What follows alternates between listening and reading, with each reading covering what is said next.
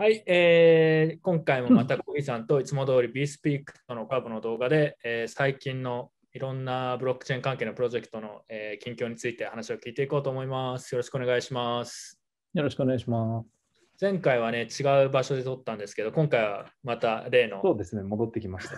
やっぱりあの音が悪いっていうフィードバックを僕も個人的にもらいまして、あ、本当ですか？知り合いが、はい音悪かったって。そう、ふざけんなって言われて、ふざけバッチリ聞いてくれてるってことですね。ありがたい話です。はい。そうなんです。まあまあ、このシリーズはね、あの割と中級者以上向けには結構評判が良くて、うん聞いてる人もいる。あと、海外からも見てる人がいるという。いや、そうなんですよ。海外から日本語で、日本語で DM が僕のところに来て、なんか、見たよとか言って知らない人なんですけど、で、ファウンダーの人がね、DM くれて、で、実は日本に留学してたらしいんですけど、後から分かったんですけど、ああ、そうなんだ。あのね、そうそうそうなんか前回スーパー紹介したフルイットの。ね、 Superfluid。あ、で。僕のことをフォローしてくれたんですけど、コウジさんのことはフォローしてないですね。そうそうそう。あの、一応なんか状況が把握できできてない人のために説明すると、前回なんか Superfluid っていう、あの、サブスクリプション違うな。サそうですね。サブブススクリプションもできるし、そうそうそうなんかそういうこうちょっとペイメント、イーサリアム上のなんかプロジェクトでペイメントのその利便性を上げるみたいなプロジェクトがあるんだあるんだよねみたいな話をしてたんですけど、この放送があったら連絡が来たんですよ。うんコーヘイさんにだけ。で、コーヘイさんフォローされて DM 来て、動画ありがとうって言って、日本語でね。でそれを、もうマジっすか、すごいっすねって言って言って見たら、俺のことフォローしてねえじゃないか。あれは笑いましたね。戦略的にフォローされてないですね。最悪です。ネガティブ、ネガティブマーケティングしておきましょう。いやー 日本語もできる人なんですね。えーそうですね、ちょっとだけ。鹿児島に留学してたみたいで。鹿児島、はい渋いな。わ自分そうかりました。ということでね、だから海外でもこれインターナショナルに見られてるんで、この番組が。うんはい。そうなんですよ。まあじゃあ今日もいろいろ話していきましょう。今日一発目の収録はなかなかあの濃さ濃さそうな濃度が高まあさ。そうですね、今日は、あの、イタリイーサリアムのこの前やったアップデートの話、はい。ロンドンのあの EIP1559 の話で2週間経ってどうなったのかという話と、あともう一個は、寿司のアップデート、アップグレードかな？というのが、ちょうど1ヶ月前に公公開されたんですけど、多分そろそろ実装されるというか公開されるっぽいので、ちょっとその話も概要をしてきます。全く詳細は自分知らないんですけど、なんか聞いたことはあります。なんかアップグレードされるとかなんとか、へー新しい機能出しますみたいな発表が。あれだったんですよね。あのイーサフラン、えーイーサ CC っていうフランスであったイベントで、あはいはいはい。あれに合わせて発表があって、なるほど、なるほど。こう盛り上がったんですそれは詳しく聞いていこうと思います。はいじゃあまず EAP1559 の話からですかね。そうですね。これが、えっと、8月の6日ぐらいですかね。上旬にローンチして、で、イーサリアムの新しいアップグレードが予定された通りの時間に、まあ、予定された通り完了しました。っていう話なんですね。で、その話は反省会で言えてなかったんですけど、ちゃんと予定通り完了して、手数料の、えーえっと、マイナーに渡ってた部分がバーン、あのもう供給から除外されるっていうことになって、順調にバンバンバンバン、こう、バーンされています。で、実はその、今じゃあどうなってるかっていうと、1週間目とかは、実装した後も EIP1559 のトランザクションって、なんかあまり普及していなくて、データトラフィックというか、そのデータ分析企業の情報とか見ると、うんなんか5%とか10%とかだったんですね。で、えっ、と、今、なんかいろいろ見ていると、やっぱりウォレットがまだ対応してないので、うん。あ普及がしてませんでしたっていう状況だったっぽいんですけど、今日、ちょうど今日、あのメタマスクが全全ユーザー向けに EIP 対 EIP1559 対応のウォレットにアップグレードして、で、実際僕も見てみたらやっぱ UI も変わってて、なんか自分で、えっ、と、MAX ガスとかを選ぶような UI になっていて、で、えっ、と、今ちょっと画面共有しますけど、はい。これ見れますかね？はい、見えてます。これ、ナンセンっていうサービスですけど、まあ、あの、左側の EIP1559 のところを見ると、今日のこの、これ多分 UTC なんで、今日の日本時間の9時ぐらいに発表があって、UTC で言うと、オーガスト19の0時ぐらいにうん。発表があって、そこから右肩上がりで、こう20%ぐらいだったアダプションが、まあ大体45%とか、もう50%一ぐらいになって日でるんで。一そうそうそう日で倍とか。そうそう。で多分ですけど、まあメタマスクの影響で、まあほぼそうでしょうね、おそらくというか。うんう。ん、で、まあ結構 EIP15 のトランザクションにようやくなってきていて、で、それに伴ってガス、ガスコストも結構落ち着いてきていて、という状況ですね、今は。で、うんうん何がそのガスバーンに影響、貢献しているのか、どんなコントラクトが貢献しているのかっていうと、やっぱり Uniswap が大きいんですけど、こういうちょっと前まではずっとオープン C が1位で、こうオープン C なんか NAT がやっぱめちゃくちゃ取引されて、いろんなトランザクションによってイーサがバーンされまくって、っていうのがこれまで2週間ぐらいだったんですけど、まあ今見ると、一応ユニスワップになってますね。うん NFT 一時期すごかったですよね。そうそう。ちょっと落ちって感じかな。ど、今日はうん、少なくとも。そうですね。まあ、えっ、と、バーンされ、普通に。あ、このサイトいいっすよ。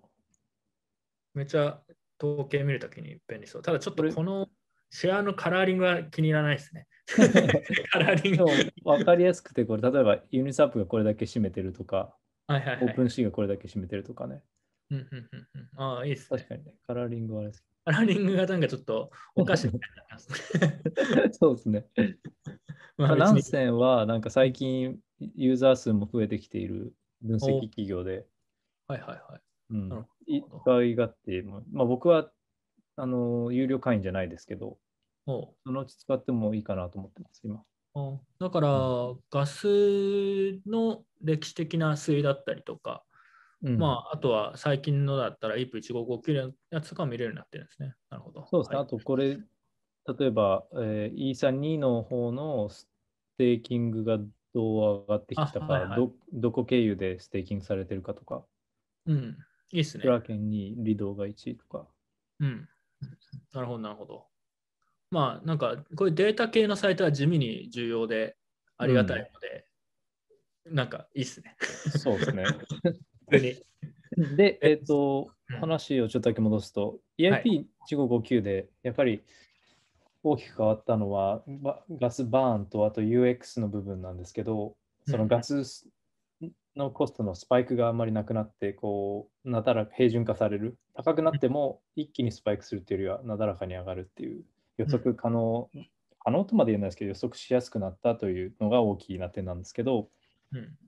結構多くの人はガス代下がる下がるって予想してたんですけど、全然下がってなくて、まあ、コストが、コストというか、なんていうんですかね、あオンチェーンのアクティビティが増えているのと、イーサー価格が以前より上がってるのもあって、ガス代は下がってないんですけど、うん。まあ、メタマスク対応して、これから100%とかに、100%って、まあ90%とかに、その、トランザクションの EIP1559 のトランザクションが普及すれば、割ともうちょっと今よりは水準的に下がるかなとは、個人的に予想しています。なるほど、なるほど。うんまあ、自分これに関して思うことは、まず今40%くらいですかね。そのメタマスク対応したことで一気に上がりましたけど、まあ、それって結構、まだ2週間くらいしか経ってないんで、結構すごいなと思っていて、ビットコインでセグウィットがあったときに、2年、1年経っても20%とかそういうレベルだった記憶があるんで、ちょっと数字は定かではないですけど、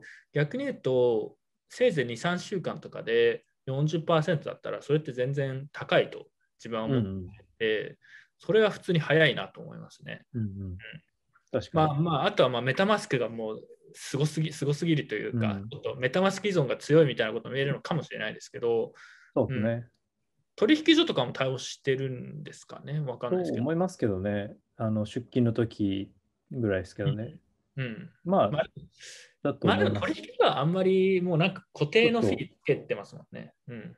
だからあんまり関係ないのまあなんか結局どうなんでしょうね。出勤ってそんな多いのかな。その交換自体は別にオフチェーンなんで何も発生しなくて、確かに確か出勤って多分そんなに多くないと思うんで、あんまり影響ないかもね。に。ユニスワップはでもまだ対応してない。あ、でもユニいや、 Uniswap は、はい、 Uniswap を使うときうん。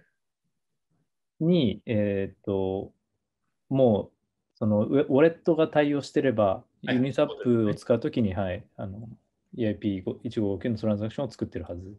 うん、まあ自分もたまに前に Uniswap 使った時とかメタマスク確か使ってたんで、まあうんメタマスクが対応すれば結構多くの DAP にアクセスする人たちが、えーまあ、うん DEX にアクセスする人たちは、まあ、EP1559 対応してるってことですね。なうるほど。ん、まあ、だちょうどなんか、うん、あ、どうぞすみません。あ、いや、ちょっと話それるんですけど、ちょうどそのメタマスク依存強いねって話うんあったんですけど、ちょうどその話が一部では生まれ始めてて、昨日、え今日ぐらいに。で、ハリー・ウォレットって言ったかな？そういうのが出てきてて、メタマスク、結局コンセンシスっていう会社がメタマスクもやってるし、インフラっていうノードをはいやってるし、その技術スタックが結構コンセンシス依存になってるから、まあ、ウォレットだけでもコミュニティウォレットを作ろうって今日呼びかけてる人がいて、なんかそれが割と賛同を得ていて、なんかタリーウォレットが意外と人気になる可能性が、まあ、まだ出てないんですけど、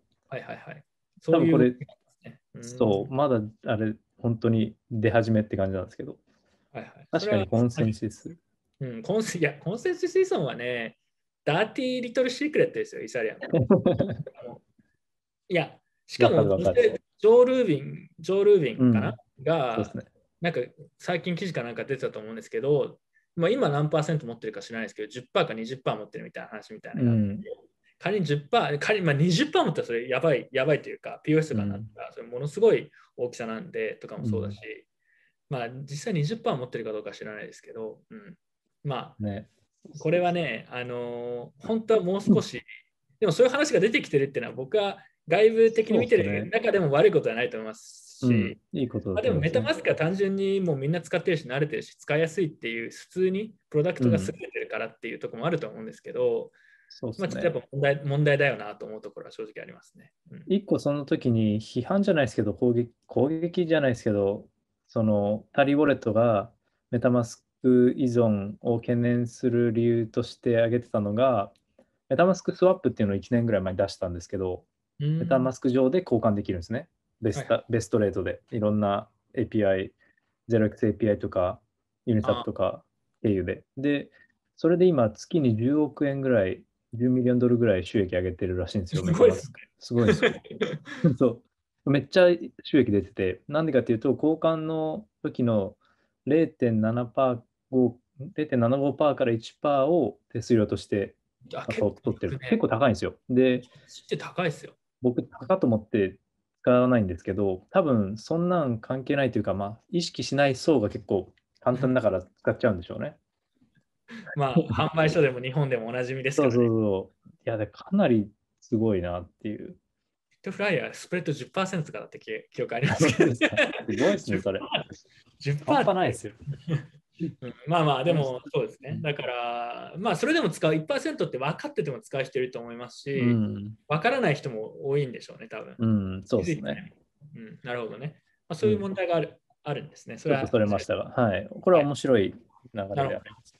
もう一個、えーじゃあ EAP1559 最後この話で思ったのは、えー手数料下がってないですよねって話があって、うん。でもこれはもともと分かってたことじゃないですか。コーヒーさんと話かどうかは忘れましたけど、自分も EAP1559 出る前にちょっとだけ調べて、うん。で、まあ自分もよく分かってなかったんですけど、なんかその手数料が下がるみたいなことを聞いてたんで、え何どういうこと？と思ってみたら、これ全然手数料関係ない、関係ないとまでは言わないですけど、その最適化、もうウォレットレベルでフィーの最適化できるんだったら、まあ、無駄が省けて手数料も結果としてちょっと安くなるみたいなのあったとしても、結局、まあ、NFT とかが最近バーンってトランサクション増えてましたけど、需要がこうなくならなければ結局ガス代って下がってこないのは目に見えてたので、別にそこは自分は驚きではないというか、逆に下がると思ってたとしたらば、あの多分勘違いだろうなと。まあ、ただ、ウォレットがこれから対応したから、そのまだちょっと結論出すのは早いってのは分かるんですけど、うんそうですね。下がらないだろうなとは思ってますね、これからも。うん。まあ、限界があるっていう感じで、えー詳しい、詳しい人というか、よく使ってる人は分かると思うんですけど、その単位として、うんえーそう20ギガウェイとかっていう、そのガスの価格コストをなかなか割れ割ってなくて、ロンドンアップグレード以降。まあだから、結局オンチェーンアクティビティがこれだけ維持されてると、下がりはしないだろうなとは思ってますね。まあ、でも20って結構安いなと思っちゃいますけどね。まあね、もはや前そうもっとね、状態的に3桁とかになってたんで、そうですね。うん。で、あと、今この画面共有したのが、ウルトラサウンドドットマネっていうサイトで、これ結構わかりやすいんで見てほしいんですけど、皆さんも。ドメインがドメインがいいって定例で話してたんですけど、ウルトああ、そうラサウンドなんですね。そう、めっちゃいい。ドメインがめちゃくちゃいいだろうって話をしてた。で、ここでどんだけ累積でバーンされたかと、まあ、これですね、オープンシーがやっぱ貢献してるっていう。ああこれまあ1週間とか見ていいですか、うん1週間だと、あこれか。やっぱ OpenSeaか。まあ、 OpenSea と Uniswap。そうですね。まあまあまあ、なんか納得って感じですね。うん。というのが見れます。で、これ、下行くとデフレ具合が出るんですけうんど、はいはいはい。例えばいつそのマージが行われるかというのをは張り置きするできるんですね。例えばうん今今年末にマージが行われると、ここ以降はもうその供給が結構絞られると。で、ん POS によって、あのロックされて、えー新規新規で発行されるイーサーも、まあ、大体10%とかになるって言われていて、うん。で、じゃあバーンされるその数がめちゃくちゃ多くなったら、これ、右肩下がりになってるの分かりますかね？あ、イーサーの。供給量が。そうそう。はいはいで、だんだんデフレになるよっていうのがシミュレーションできるおーこれめという。っちゃいいな。そう、面白いですよね。まあなんかそんなにバーンされなければ、今みたいな感じで、そう、デフレにはなららないよと。せり上がってきたって感じ。そうこれは何でかっていうと、結局、マージしても、まあ、新規発行のイーサーはマイナーに少しは渡るので、うん。で、バーンされる数がそれがより少なければ、結局、インフレというか、供給が増えていく形にはなるんですけど、まあ、そういうシミュレーションがなんかできて面白いです。うんうんうんうん。なるほど、なるほど。うん。わかりました。えっと、まあ、ちょっとね、思ったより長く盛り上がって長くなっちゃったんで、まあ、これくらいにしようかなと思うんですけど、最後ね、1個だけこれに関して自分でも使ってて、自分は使ってないな。まあでも観察しててすごい面白いなと思って、ツイッターでぼやってたことがあって、これぜひ言いたいんです。コーヒーさんがどう思うかってちょっと聞きたい気がするんですけど、あの、EIP1559 があっても手数料は下がってないじゃないですか。まあ、うんちょっと下がってはきてるような、下がってるというか、まあ、その予測しやすくなったとか、その、うんフィーのボラティリティが減ったみたいなのは計算すればそうなのかもしれないですけど、うん。まあ、そんなに下がってないと。うん、まあ、でもそれは分かっ分かってる人にとっては当たり前というか分かってたことなんですけど、でも面白いのが、フィー下がってなくてもなんか不満は減った気がするんですよね。うん。なんでかっていうと、みんなバーンしてるから、今までマイナーに来たお金が間接的に我々に、ユーザーに来てるってことで、うん別にフィー下がんなくても、なんか不満が減ったっていうのが、意図的かどうかは知らないけど、案外重要なのかなあ確かに確かに。だってなんか聞かなくなりましたもん、フィー高くて困るって。なんかフィー高いから、バーンしてす、これでデフレになって、価格上がるウルトラサウンドっていう感じになってるんで、なんかそれも面白いなと思いましたよね。そうなんですよ。だから、結構全なん全部ポジティブに今捉えられてられられていて、うんあの価格ガスが下がってもあガス安くていいね。で、ガスが高くなってもあこれめっちゃ供給減るから めっちゃ希少価値増すわみたいな感じで、やっぱみんななんかポジティブに受けて止めてますよね。そう、だあでも自分ポジティブ。シンキングなんでそうですね。特にちょっと今突っ込もうかと思ったけどやめとけ。ポジティブシンキングでいきます。でも不満減ってますね、確かにね。不満減ってるのはねなんか聞かない、聞かないですね。聞かないですよね。そうそうそう。そう。でもあとは昔だったら、フィーが高くなったら、やっぱりイーサリアム以外の人たち、まあ、例えばうん昔だったら BSC とかかな。フィーが高すぎて、こんなんじゃ使えないから BSC だ。あ CG が煽るみたいなの結構あったんですけど、うんうんそれすらも最近あまり見ない気がしますね。そうですね。そういうナレティブが。そうそう、ナラないですねティブがなんかちょっと弱まったっていうのは、この会はもう全てもう全部ナラティブですから、ただの。そうね。うんだからそれは結構観察してて、あそういう効果が思ってうんあるんだなと思いましたね。うん確かに確かに。だから結構成功したあの流流れというか、アップグレードでしたよね。うん、まあ今のところなんか全然大きな問題もないみたいですし、うん。かつ、まあ今一部見せてもらいましたけど、そのツールとかも揃ってて、どういう状況かも把握しやすいんで、まあそれはうまくいってるなと。うん。ただ、同時に全部美しくて完璧なはずではなくて、強いてだから言うなら、このままデフレが続くと、そのイーサリアムの価格が上がっても、ガス代のその少なくともフィアット額のとは変わらない、なんだ、そこの相関はないっていう人いるんですけど、まあ理論上はそうなんですけど、実際はそうじゃなくて、あのウォレットのオプティミゼーションの問題とかもあって、イーサの価格が上がると基本的に手数料って上がるじゃないですか。うん、まあね。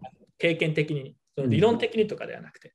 うん、で、まあ、実際そうで、今もうこれからイーサの価格が上がっていくと、フィアットドル建てでってことですよね。うん。コントラクトの実行価格は多分下がらないで、むしろ上がっていくと思うんで、デフレにしちゃうと、そこの矛盾はすごい感じますよね。その、ビットコインのような SOV というか、デフレーショナリーなものにしたいのか、なんか、それとも安いコントラクトプラットフォームにしたいのか、まあ、で、それはセカンドレイヤーでやるっていう感じなんでしょうけど、うんなんかそこら辺がちょっとなんかブレてるなと思うところはありますね。うん。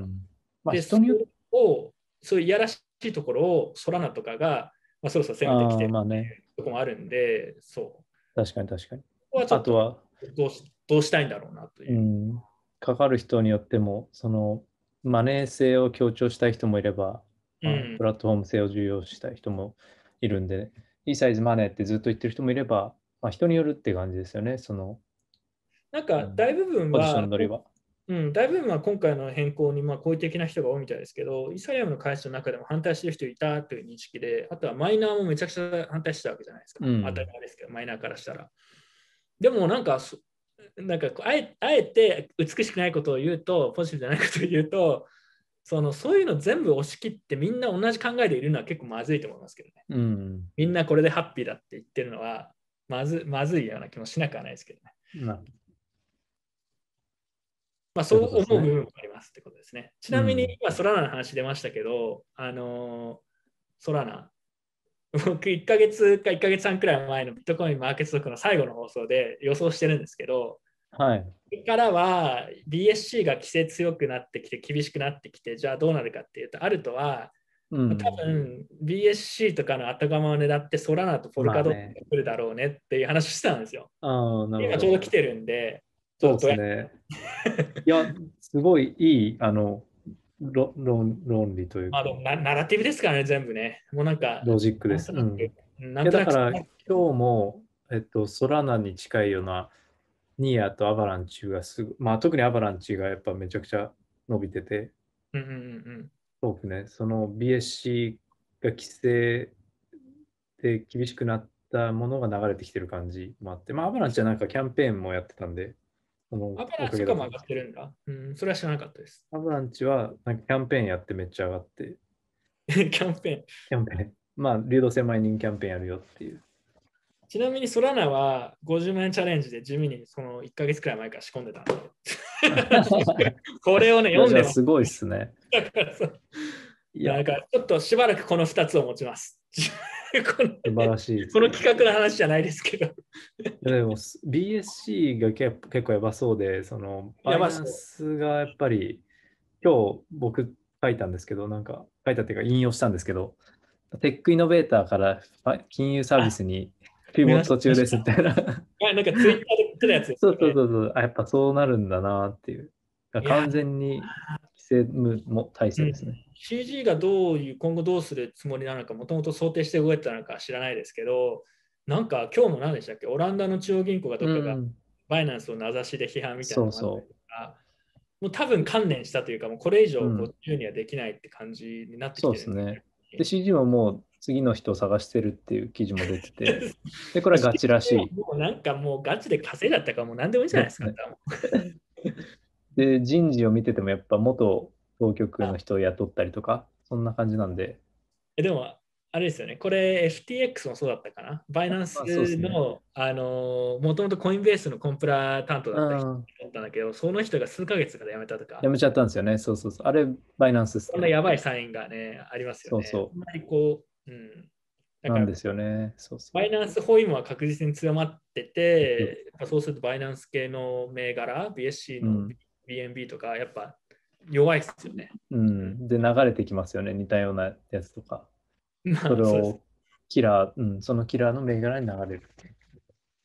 まあちょっと。投資うんの番組ではないので、これはその話はしないですけど、ただまあ、なナラティブ化になんかこうよ読める、読みやすくなるなそうですね。なると、まあなんか、まあ、どうせまあ自分だとコロナなんて1ミリも理解してないですよ。でも、でも全体の流れはなんか分かってるんで、うん、どうせ上がるんでしょうと思って。大体だからそれで成り立ってるわけですからね。そうそう。そうそうあとそ、そらもなんか、自分なんかそそら質問したいんですけど、自分全然わかんないんで、はい。それはね、本当に一ミリも調べてないです。な名前とサムが押していく情報知らない。その、そらもなんか、イープ1559みたいな、なんかバーンの仕組みがあるんですよね、確か。って聞いたんです。あれ、そうなんですね。僕知らなかったです。そうなんでしたっけ？ああいや、なんか聞いたんですよ。で、本当かどうか知らないんですけど、なんだもし仮にそうだとしたら、EP1559 でバンされたっていうのもありますけど、ソラナがそれも持ってるんだったら、多分結構生きってくるだろうなっていう。うん。ああ、なるほど。いや、それこそアバランチはもともとその手数料バーンモデルなんですよ。その、あ、なんだっけ？もしかしてソラナは間違いでアバランチの話かもしれかないな？そうですね、んで、確かにアバランチは当時生きってましたね。いや、だからそうそうそう。あのね、この会話はね、いかにナラティブ作って生きる 生きる合戦するかっていう話だけなんで、皆さん。そうなんかね、中身がどうとか、もはやどうでもいいと思ってて、自分あるし。だって、ね、最近某コインがトップ、ね、某トップ3とかに入っちゃって、中身とかどうでも関係ないですから。確かに。あの同時ファンデーションもできましたしね。もともとあったのかな？もともとあったのか？ファンデーション。ね、正直若干同時に質問しましたね。なんか妙な色はつけないでほしいなと。適当に、当時は同時で適当になんかわけわかんないことやってりゃいと。確かに。超長くなっちゃった、超長くしました。で、ここで一旦これはこの話で切りましょうか。そうちょうどなんかまとめにするんで。まあ、イーサリアム系の話が多かったんですけど、そうですねそのバーンの話とかもいろいろ出て面白かったので、まあ、これはこれじゃないかなと盛り上がったし。一旦今回ここまでにして、あの、シグノさんのシグノさんだけしかそうですね。する機会なかったよねと思って。あの、シグノス、スポンサー継続していただけることになったので、ベースピークのありがたいこの。シリーズ、ありがたいです。うんあの、すでにね、結構反省会から登録してくれてる人たちもいたみたいな話を聞いてて、はい。あの、まあ、レンディングサービスですね、いわゆる。ビットコインとか、まあ、その他主要な、えー仮想通貨を貸し出しすることで、えーまあ、えー利率を得られるみたいな、まあ、そういうサービスです。で、今なんかね、まあでもちょっと時間ないんで見せないですけど、今の、えー利率だとビットコインで、えー1.5、イーサ2.3、ライトコイン4、ビットコインキャッシュ4って感じですね。まあ今でもこれ4銘柄しかないんで、対応する銘柄ちょっと自分増やしてほしいなと、増やした方がいいんじゃないかなと、うん、思ったりしてるんですけど、なんか銘柄も当然増やすのは検討してるみたいなんで、うん、あの興味がある人はぜひ、えーね、見てみてください。コメントであの希望銘柄を書いてみてください。あ、いいですね。なんか 我々当然そのシグノスの代表の三原さんとかと付き合いあるので、なんかね、何でもいいですけど、こういうコイン追加してほしいとか、えー、なんだ、ここ改善してほしいとか、ここのコメントに書いときは、むしろそっちの方が効果的にいくかもしれない。うん、自分たちがプレッシャーをかけるって。なんかこれはこんなことたんだけど。はい、なので、ね、あの使ってる人とか興味がある人いれば、あのシグノスに関してでもいいので、コメントぜひしておいてください。はい、あとは、レンディングサービスいろいろ他にもありますけど、えーまあ、いろんなサービスの特徴だったりとか、えー、プロコン、リスクみたいな話は、まあ、以前、えー、三原さんに来てもらって話してるんで、えー、その動画も動画の詳細にいつも貼ってるんで、興味が見てない人はまずそれを見てください。レンディングサービスもちろんリスクもあるんでね、そのなんなんだろうな、ノーリスクで簡単にお金手に入りますよということでは必ずしもないので、そこはリスクもちゃんと理解してほしいなと思ってます。はい。というわけで、えー、まあこのもんかな。今回は以上の話して、はい、は次何でしたっけ ?NFT かな？違う？次いろいろあるんですけど、まあパーティービット、NFT ケースね。そうですね。パーティービット。パーティーダオ。パーティーダ話は変わりますけど、あの、日本で、あの、コーヒーさんがなんか漫画で話してた、日本なんなななんとかビット、ビットダオ、ダオビット？オ。あ、ビットダオ、ビットダオ。はい。ビットダオセールしてました、日本だけで盛り上がってたって話聞きましたよ。なんか YouTube でも結構なんかマーケティングされてたみたいですね。あ、いつ懲りねえな、バイビット。そうそうやばいっす。最強ですよね YouTube 結構食べてるな。やばいっす。日本では盛り上がってるっぽいっていうのを見ましたね、ツイッターとかそうそう。そうそう。自分、すご本当にねね。ミリ単位で興味がないんで何もコメントしてないですけど、あ、盛り上がってんだって見てました。